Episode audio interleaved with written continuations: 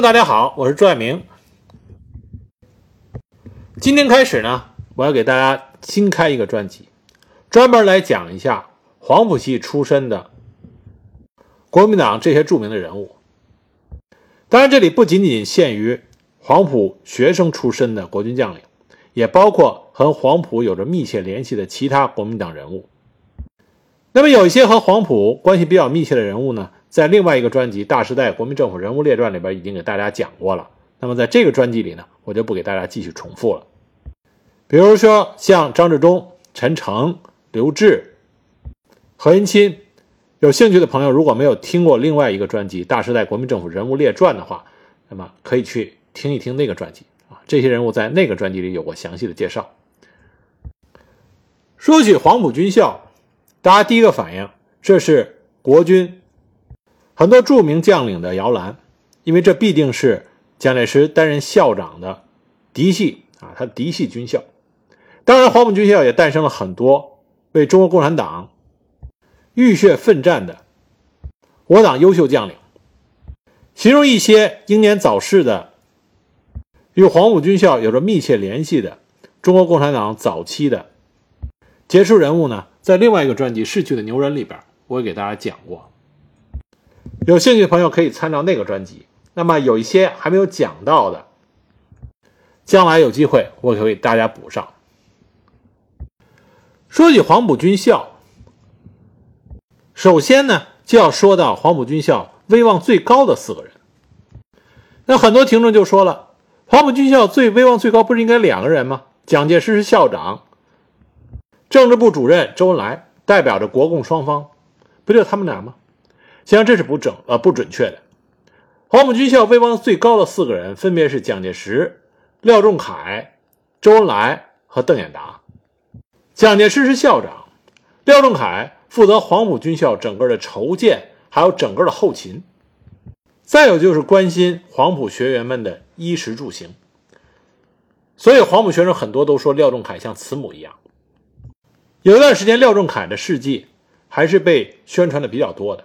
八十年代的时候，我们曾经拍过一部电影，就是讲廖仲恺的。那周恩来周总理我们就不说多说了啊。那周恩来周总理很多的事迹，而且周总理呢在黄埔师生中威望很高。这也是为什么每一次国共建立统一战线，或者国共进行谈判的时候，那么中国共产党这边的首席代表都是周恩来周总理。那么今天这集开始讲的人呢，并不是前三个，我们要讲的是邓演达这第四个人。邓演达是国民党的左派，他在国民党中也是一个举足轻重的人物，甚至可以说他对蒋介石的威胁要超过了中国共产党对于蒋介石的威胁。蒋介石曾经和邓演达两个人的关系非常密切，配合的相当好，因为两个人都是三民主义的忠实信徒。但是后来呢？在关于如何继承孙中山、孙总理的遗志，如何继续发扬三民主义这个观点上，两个人产生了分歧，渐行渐远。最后，邓演达死在了蒋介石的枪口之下，甚为可惜。国民党著名的理论家和思想家戴季陶曾经跟蒋介石说过，国民党内部唯一一个可以取代蒋介石位置的人，就是邓演达。那为什么戴季陶会给邓演达如此高的评价呢？因为邓演达这个人啊，文武全才，能文能武，不仅在军事上能领兵打仗，在政治思想上也有非常高的水平。他对三民主义吃得很透。另外呢，他对中国农民问题，在认识高度上是和毛泽东比肩的。有人说过，在大革命时期。国共两党对于农民运动和农民问问题理解最透彻、看得最清楚的，共产党这边是毛泽东，国民党这边就是邓演达。所以呢，要讲黄埔军校，首先我就要给大家讲讲这位国民党的大才啊，邓演达。邓演达字泽生，他是一八九五年三月一日生于广东省惠阳县永湖乡。他是一位坚定不移的三民主义者，也是孙中山先生的忠实信徒。孙中山曾经说过：“干革命有两达，这两达指的是邓演达和张民达。张民达是粤军的重要将领。说有两达，革命就有希望。由此可见，孙中山对他的赏识和器重。广东呢，在辛亥革命前后，革命气氛非常浓烈，所以邓演达呢，从小呢就颇受影响。一九零九年，十四岁的邓演达考入广东黄埔陆军小学，编为第四期学生。因为他年龄最小，学习成绩却最好，而且聪颖过人，在同学中有“铁汉”之称，就被校长邓铿所赏识。所以邓铿呢，就把邓演达吸收为同盟会员，宣誓的时候还打了手印当时全校同盟会的革命党员只有二十多人，各级学生呢都有一位党务主持人。邓演达这一时期的同盟会员有郭冠杰、萧冠英、廖尚果、陈济棠等人。那有一次呢，邓铿就对他同乡的学生廖尚果说：“要多努力，争取个第一名，为惠州人争光。”那么廖尚果就回答说：“争取第一名自有邓演达，轮不到我，不找这个麻烦。”由此可见，邓演达在他同期的这些朋友和同学里面是多么的出色。那么参加同盟会之后，他们经常传阅秘密的宣传刊物，受到很大的教育，经常在一起议论国家大事，树立起了一个革命的观念。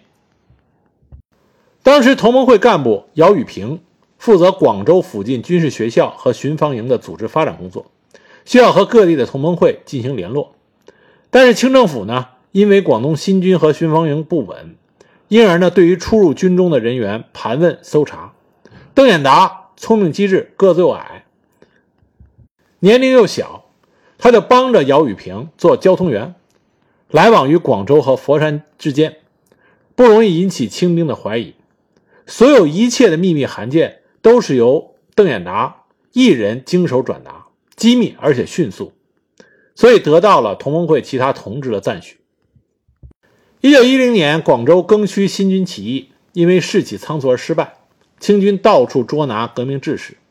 邓演达和其他他路小的同学一起，身着军服，佩戴校徽和臂章，利用自己的身份避开军警，由黄埔进城，到处散发传单，使得在白色恐怖之中，反清的宣传品仍然能够激发人民反清的斗志。黄花岗起义的枪声震撼到黄埔陆军小学。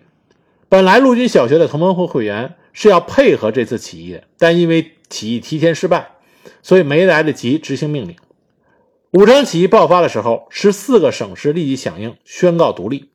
那么，广东陆军小学堂也成立了革命军，邓演达和他的同学都参与到其中。革命成功之后，这些在陆军小学的同盟会员。都被派到各地的起义民军中当教官，邓演达也是其中之一。他被邓铿派到黄顺和统领的民军中当教官，把民军训练成正规的革命军。这一年，邓演达只有十六岁啊，所以邓演达是十六岁当军事教官，在革命军中也是传为佳话。那么，随着广东革命军四处与北洋军作战，邓演达的军事才能渐露头角。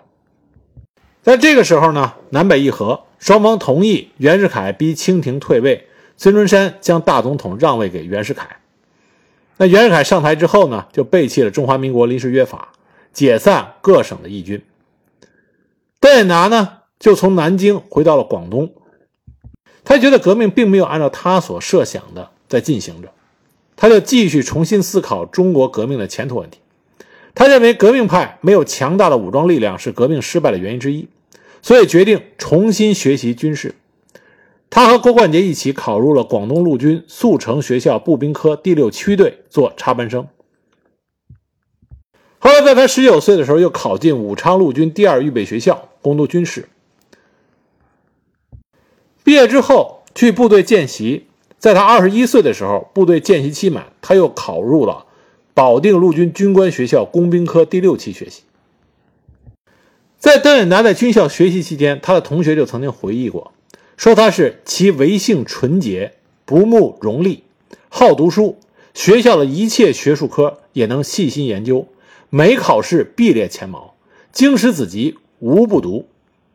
这说明邓演达在读书的时候，他并不是为了名利，而是为了充实自己，让自己的水平、自己的才能能得到最大的提高，这样才能为了国家再做出重要的贡献。在邓演达二十五岁的时候，他经过辛亥革命的元老孙中山粤军总司令部参议何子渊的引荐，到福建漳州参加原闽粤军，任宪兵连连长。在粤军中，他又见到了邓铿，他原来的恩师。邓铿对邓演达是极为赞许的啊，所以重用他。孙中山回广州重建军政府，下令整编粤军的一军和二军。邓演达在整编时升任为第一军第一师师部参谋，兼步兵独立营营长。后来一师呢设军官教育班，以培训下级军官。邓演达兼任教育班班主任。我们不要小看啊，粤军第一军第一师这个教育班班主任。粤军第一军第一师实际上是后来粤军中重要将领的摇篮，所以邓演达呢，他在粤军中的威望很高。在邓演达二十六岁的时候，他调任为一师工兵营营长。年底呢，奉邓铿之命，陪着徐树铮到桂林与孙中山会晤。邓演达这个人的性格呀，他工作非常认真啊，一丝不苟，所以孙中山很赏识他，他也很忠心于孙中山的三民主义。但是在他二十七岁的时候，在邓演达二十七岁，也就是一九二二年的时候，他的老上级，他的师长。忠实执行孙中山革命主张的粤军第一师师长邓铿啊，邓仲元字仲元遭到暗杀。当时邓演达十分悲痛，表示是要继续拥护孙中山的革命事业。粤军第一师师长邓铿遭暗杀，很多朋友可能对邓铿这个名字都不熟悉，都不知道曾经有过这么一个历史人物。但实际上，邓铿啊，在国民党的党史、军史上都是一个极其重要的人物。如果邓铿不被暗杀的话，那可能蒋呃孙中山和陈炯明的分裂不会来的那么快，来的那么剧烈。当陈炯明跳出来在广州发动武装叛乱，公开反对孙中山的时候，粤军第一师内部拥护陈炯明的人不在少数，但邓演达始终不为所动。那么他被一师中其他忠心于孙中山。的军事将领们委派到上海去觐见孙中山，表示继续拥护孙中山的决心。孙中山对邓演达的印象非常好，特意命他返回广东，配合滇桂军共同讨伐陈炯明。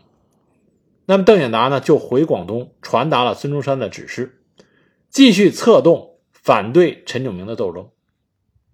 一九二三年，也就是邓演达二十八岁的时候。粤军一师沿着西江东下，配合滇桂军讨伐陈炯明。邓演达率领工兵营担当先锋，并且前往指挥，立下不少战功。所以在孙中山返回广州，呃，返回广州设大元帅府于广州、河南的时候，整编粤军一师扩充为粤军第四军，工兵营被扩编为一师三团，邓演达被任命为三团团长。不久。桂军沈鸿英叛乱，邓演达奉命令率部队讨伐，以地雷队炸开了肇庆的城环，歼灭了守敌。不久，滇军杨如轩率部在广州叛乱，邓演达又奉孙中山的命令，率三团赶返广州，拱卫大本营。邓呃，孙中山当时授予了邓演达少将衔参军。之后呢，沈鸿英在广西袭扰西江一带。邓演达又奉命率第三团入桂，占领了婺州，打击沈鸿英的势力，并且与李宗仁、黄绍竑等人合作，进行统一广西的工作。后来，在讨伐陈炯明的战役结束之后，邓演达率领他的部队在肇庆休整。一师师长李济深在肇庆设西江讲习堂，邓演达又一次被任命为特约教官。这时候我们可以看到啊，邓演达他本身学识很高。军事教育的基础非常好。再一个，他本人也屡次担担任教官，无论是部队里的教官，还是说这个西江讲习堂的教官，邓演达有有了一定的军事教育的经验。同时呢，他有在战场上率领部队实战的丰富经验。两广一带，他已经立下战功无数。那么，一九二四年，当孙中山决定筹办黄埔军校的时候，本来孙中山指定的是李济深担任教练部主任。那李济深呢，因为工作繁忙啊，军务繁忙，所以他就推荐了邓演达代替他担任了教练部主任。而在黄埔军校开课之后，为了专心的搞好军校工作，邓演达辞去了一师三团团长职务，把全部的精力都扑到了黄埔军校这个革命军人摇篮之上。那么李济深推荐邓演达去黄埔军校，一来呢是因为李济深他工作繁忙，那么另外一个呢就是李济深非常看重邓演达他对军队的改造能力和教育能力。邓演达对粤军第一师的最大贡献，就是帮助原来的师长老师长邓铿改造了粤军第一师。他主持制定和推行了整军计划，以军事与政治教育并重的方针，去除了旧军队的种种恶习，提高官兵的政治素质，使粤军第一师成为第一支能够忠于孙中山三民主义思想的革命队啊革命军队。李济深曾经说过。没有泽生同志啊，泽生是邓演达的字，说没有泽生同志的忠贞和热情，就不可能有团结巩固的第一师，并坚定为革命事业效命。那么，在黄埔军校建校之初，军事教官大多数是毕业于旧式军校或者留学日本、德国等国外军校，他们有很多不良的作风，对于军校的学员有种种不良的影响，有碍于学校革命教育方针的贯彻。当时邓演达就强调说：“黄埔是培植革命军人的学校，不是制造新军阀的地方，这里不容许有军阀的作风。”邓演达之所以令黄埔的学生们对他非常的敬佩，所以邓颖达他不仅说，而且他自己做。邓颖达这个人生活非常的严谨和简朴，而且人格高尚，事分分明，嫉恶如仇。他教育黄埔的学生。要爱国家、爱百姓，不要钱，不怕死，负责任，守纪律，团结友爱。邓颖达不仅能带兵打仗，而且他非常能演说。无论是革命理论修养，还是思想思想素质，邓邓演达都在一个非常高的水平。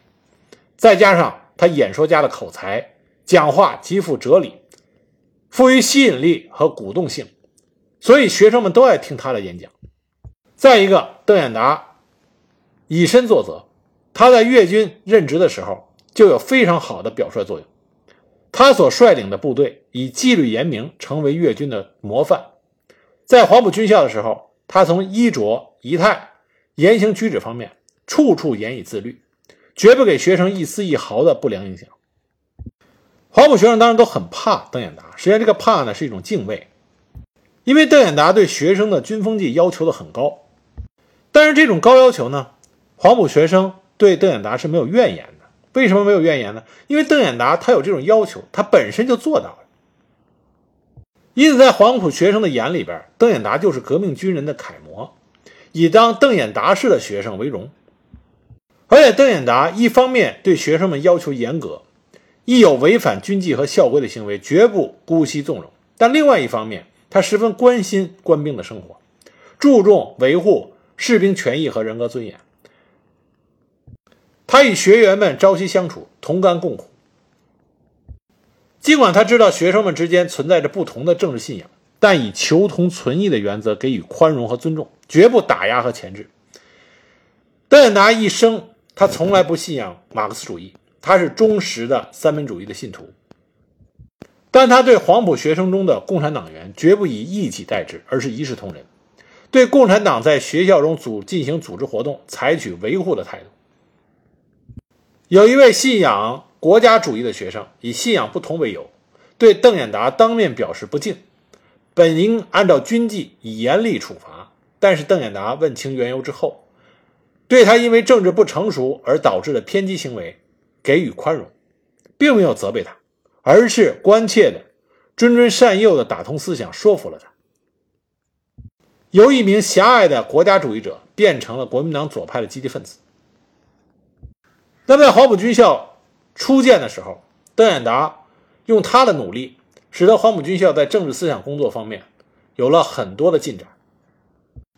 他所提倡的现代平等观念和民主精神，也为革命军队的政治工作摆脱旧式军队的封建奴化教育的影响做出了重大贡献。那么，邓演达对黄埔军校筹建，他的主要贡献不仅是对于军校在初建时期政治工作上的这个影响，甚至于黄埔军校最初组织架构的建立以及招生，邓演达都付出了很大的心血。在黄埔军校筹备的最初，遭遇了很多困难，因为滇桂军把持着广东的税收财政，抗拒孙中山的命令，对于军校经费的拨款多有刁难。那么这个时候，黄埔军校的校长蒋介石就以环境艰难为由提出了辞呈，没有等着孙中山表态，就自己一个人返回了上海，然后径直就回到自己的老家奉化。不愿意再回广东了，孙中山没有办法，就派了邓演达去奉化劝蒋介石回广东。邓演达到了奉化以后，蒋介石向邓演达诉说了苦衷，但坚决不肯返回广东。邓演达向廖仲恺、汪精卫转达了蒋介石的意见。之后呢，回到广州，他又面陈孙中山，转达了蒋介石的这些建议。在和孙中山讨论之后。邓演达致电给蒋介石，说：“孙中山先生已经答应了你的条件，决定决定解散财团，刷新党制，这样蒋介石才返回了广州。也就是说，没有邓演达的奉化之行，蒋介石能不能够当上黄埔军校的校长，还要画一个问号。为了保证黄埔军校的招生质量，邓演达还亲自去上海等地考察和物色学生和教师，尤其是对于学员的面试。”邓演达是亲自参加，向应试者提出为什么要来军校学习、志愿何在等等问题，从中了解考生的入学动机和人生志向，并且在考生回答问题的过程中，对其中的一些模糊的认识和欠准确之处都一一指出。所以呢，黄埔军校的这些学生们都感觉邓演达威严而又可敬。但是在黄埔军校建立以后不久，也就是一九二四年十月啊年底的时候，因为黄埔军校内部矛盾丛生，一些人呢垂涎做官，那邓演达看不过去，也不愿意充当别人争权夺利的对手，所以就拔脚而去。邓演达所谓的不想看别人，一心只想做官，这个别人指的谁呢？指的是。蒋介石的亲信王伯龄，王伯龄于公于私和邓演达都是截然相反的，所以邓演达呢看不过去。但因为王伯龄是蒋介石推荐来的，并且是蒋介林的啊蒋介石的亲信，邓演达就决定啊，反正我眼不见心不烦，我不在这儿待了。那邓演达去哪儿了呢？他就去法啊，去德国，去德国留学了。那么现在有一种说法呢，说邓演达这第一次离开黄埔军校呢，是蒋介石排挤的结果。按照后来的发展来看啊，蒋介石应该没有对邓演达进行过排挤，因为他如果排挤邓演达，就不会在后边又邀请邓演达回来当教育长。邓演达的出走，更多的是因为他和其他军校负责人的矛盾所造成的后果。而且呢，邓演达离开黄埔军校，这在当时初建的黄埔军校。是一个非常常见的现象，包括说为什么后来我们周恩来周总理到黄埔军校当政治部主任，那是也是因为前几任政治部主任纷纷离职的原因。我们很多人是后来看到了黄埔军校它的辉煌成就，但在黄埔军校创建之初，很多人对他并不看好，而且认为黄埔军校是一个吃力不讨好的活当然，邓演达的离去和其他人并不相同。他的离去是认为是理念不同，所以才会负气出走。邓演达这个人的性格啊，就有眼里容不得半点沙子啊。邓演达是这种性格，这也导致最终他和蒋介石没有任何的妥协余地。那邓演达是一九二五年三月到达了德国柏林，开始了他的留学和考察生活。他先在柏林大学附属的外国语语言补习学校学习的德语。然后开始自修政治、经济、历史等著作。除了学习之外，邓演达喜欢到各处的博物馆一游，了解德国的历史和现状，他的住所呢是在中国驻德国公使馆附近。中国大呃中国留学生大部分都在该街附近居住。邓演达很快就与朱德、张伯钧、孙炳文、高语涵等人成了好朋友，经常在一起聚会讨论。当时我们的朱德朱总司令呢，是中国国民党驻德支部执委，他和邓演达经常一起出外散步，一走就一个下午和一个晚上。他们两个人还共同组织了留德学生、工人和其他华侨在柏林波茨坦广场举行追悼孙中山的誓师大会。在五卅运动和省港大罢工期间，邓演达在柏林和其他的一些德国城市还进行过演说，向德国的民众介绍中国国内的情况。但后来呢，广州局势巨变，西山会议派出现，廖仲恺被刺，胡汉民、徐崇智涉嫌离开广州，国民党经历了巨大的震荡。这个时候，蒋介石因为兼职太多，军校没有可以信赖的合适人选负实际的责任。所以蒋介石就写信要求邓演达尽快回国，帮助他管理军校。从这件事我们就可以看出来，蒋介石和邓演达在最初两个人关系还是相当密切的。蒋介石不来军校是邓演达去劝，蒋介石忙不过来，又是他写信让邓演达尽快回国。在邓演达归国以后不久，一九二六年一月八日。由蒋介石呈请军委会，任命邓演达为黄埔军校教育长。自此，黄埔军校的核心人物就只是蒋介石、周恩来和邓演达这三个人。邓演达担任军校教育长之后，十分的重视提高学生的政治思想觉悟，坚持向黄埔学生灌输孙中山的联俄联共扶助农工的三大政策，教育学生要认真的研究具有三大政策内容的新三民主义。邓演达在三民主义上造诣非常深，他不仅仅是孙中山三民主义的继承人，而且他用他自己的理解，给三民主义做出了概括和注释。邓演达在他的文章里是这么说的：“三民主义，民族主义是革帝国主义统治的命而求中国的自由独立；民权主义是革封建政治的命而造成民主的政治。”民生主义是革封建经济的命而走非资本主义建设道路。那么，除了完成教学任务，邓演达除了亲自授课以外，还亲自的领队操练。他既重言教，又重身教，处处以身作则。军校对学生的训练和一日生活要求都很严格。每天早晨，只要不下雨，全校学生都要在环岛公路上跑步十五华里。邓演达总是与学生一起出操。对军风军纪，邓演达要求极严，无论何人违反校规，他都不讲情面，轻者批评教育，重者关禁闭。在德国留学生啊，在德国留学的时候相识的好友，并且介绍邓演达学习马克思主义的军校政治教官高语涵。高语涵可不是一般人，这在黄埔学生中也是拥有极高威望。他有一次因为起床稍微晚了一点，邓演达当面提出批评。黄埔学生是这么评价邓演达他们这位爱戴的教育长的啊！这黄埔学生这么说：无论是站着、坐着或行进间，他的上身无时无刻都是保持立正的姿势，同山岳一样的巍峨。如果说蒋介石在黄埔学生眼里是一个严厉的父亲，那么之前的廖仲恺和后来的周恩来，在他们眼里是可以倾诉心声的思母。那么，邓演达则告诉了黄埔学员，一个优秀的革命军人应该是什么样子。邓演达就是那个标杆。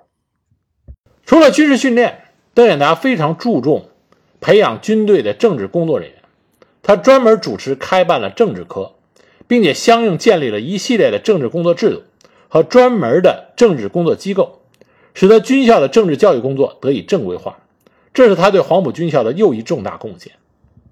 早在粤军第一师的时候，邓演达就实施对官兵定期的军事政治轮训的制度，贯彻军事与政治教育并重的方针，给官兵灌输三民主义思想。一九二五年底，中共首先提出在军校建立专门培养军队政工人员的政治科，他们草拟了一份政治科教学大纲，向教育长邓演达提出这一设想。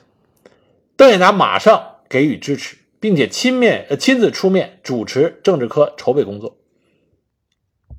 但是邓演达所面临的阻力也是非常大的。虽然蒋介石同意了，但是呢，像以何应钦为代表的单纯的军事观点，还有以第一副校长王伯龄之流秉承旧军队的一些思想作风，还有就是学生中的右派势力孙文主义学会，认为政治工作这个事情，既然是共产党提的，那么就是资本主义学会应该反对的。这些阻力呢？尽管给邓演达造成了一定影响，但是邓演达在军校中有着崇高的威望，而且他这个人做事情，只要他认为对的，就一定会贯彻执行，坚韧不拔。最终，政治科顺利开班。黄埔军校在邓恩呃邓演达担任教育长之前，政治部的工作开展的并不顺利啊，形同虚设。正是邓演达落实了机构的建设。建立了宣传鼓动处和组织处，配备充足的专职工作人员，这样才得以有效的开展政治部的工作。另外，邓演达呢还实行了军校政治工作联席会议制度，参加会议的有校长、政治部主任、军事和政治顾问及各科代表，专门研究政治教育工作事宜，使政治教育工作成为军校从领导到全体教职工都关心和参与的事情。在政治科的课程里边，邓演达与苏联顾问和中共党员共同商议，设置了全面系统的政治教育课程。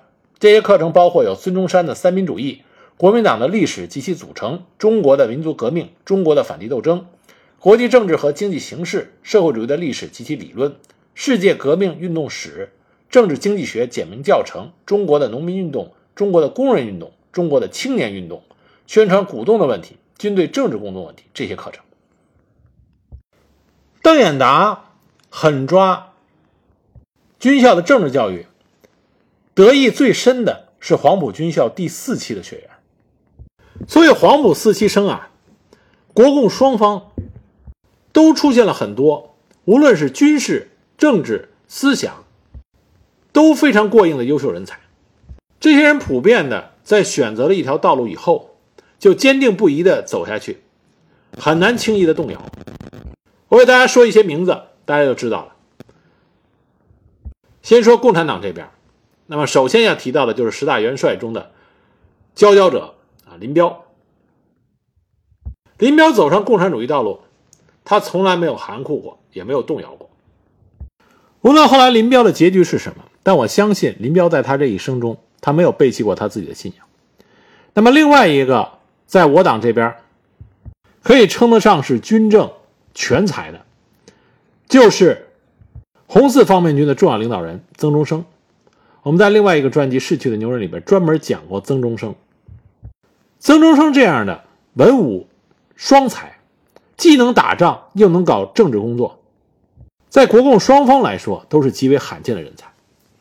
曾中生一样，他从来没有背弃过自己的共产主义信仰。哪怕受到了冤屈，他也没有怀疑过自己选择的这条道路。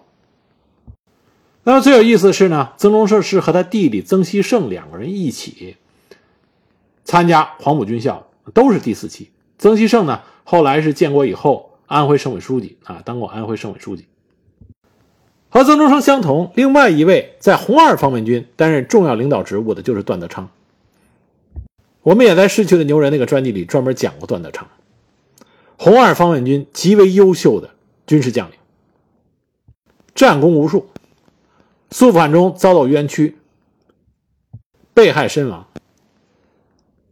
就在他临行的前夕，他依然喊的是“共产党万岁”，对自己的政治信仰没有丝毫的犹豫。倪志亮，红四方面军。高级指挥员经历了西路军的残酷血腥，但是再大的困难，再大的威胁，也不能改变他的信仰。那么，其他我党的高级将领还包括张宗逊、郭化若、毛主席分外赞赏、颇为倚重英年早逝的。武忠豪，在陕北再苦再艰难都要把红旗打下去的刘志丹，在皖南事变中壮烈牺牲的新四军。重要的领导人袁国平，这都是黄埔四期。选择了共产主义道路的这些佼佼者。那么再看国民党这边，一说黄埔四期，国军这边很多人都知道胡琏，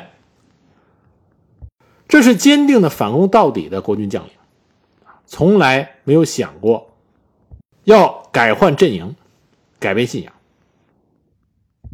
刘玉章也是一员反攻的悍将，在解放战争中为国民党战场厮杀，轻易不言退。李弥虽然一退再退，非常能跑，但是呢，无论是在华北、淮海、大西南，他跑归跑，但他从来没有想过要放弃国民党而加入共产党。毛人凤我们就不多说了，以后有机会还给大家讲，这是军统继戴笠之后的掌门人，他对国民党的忠心。是显而易见的。滕杰，复兴社创始人之一，对蒋介石是忠心耿耿。文强，这也是我可以给大大家具体讲的人物。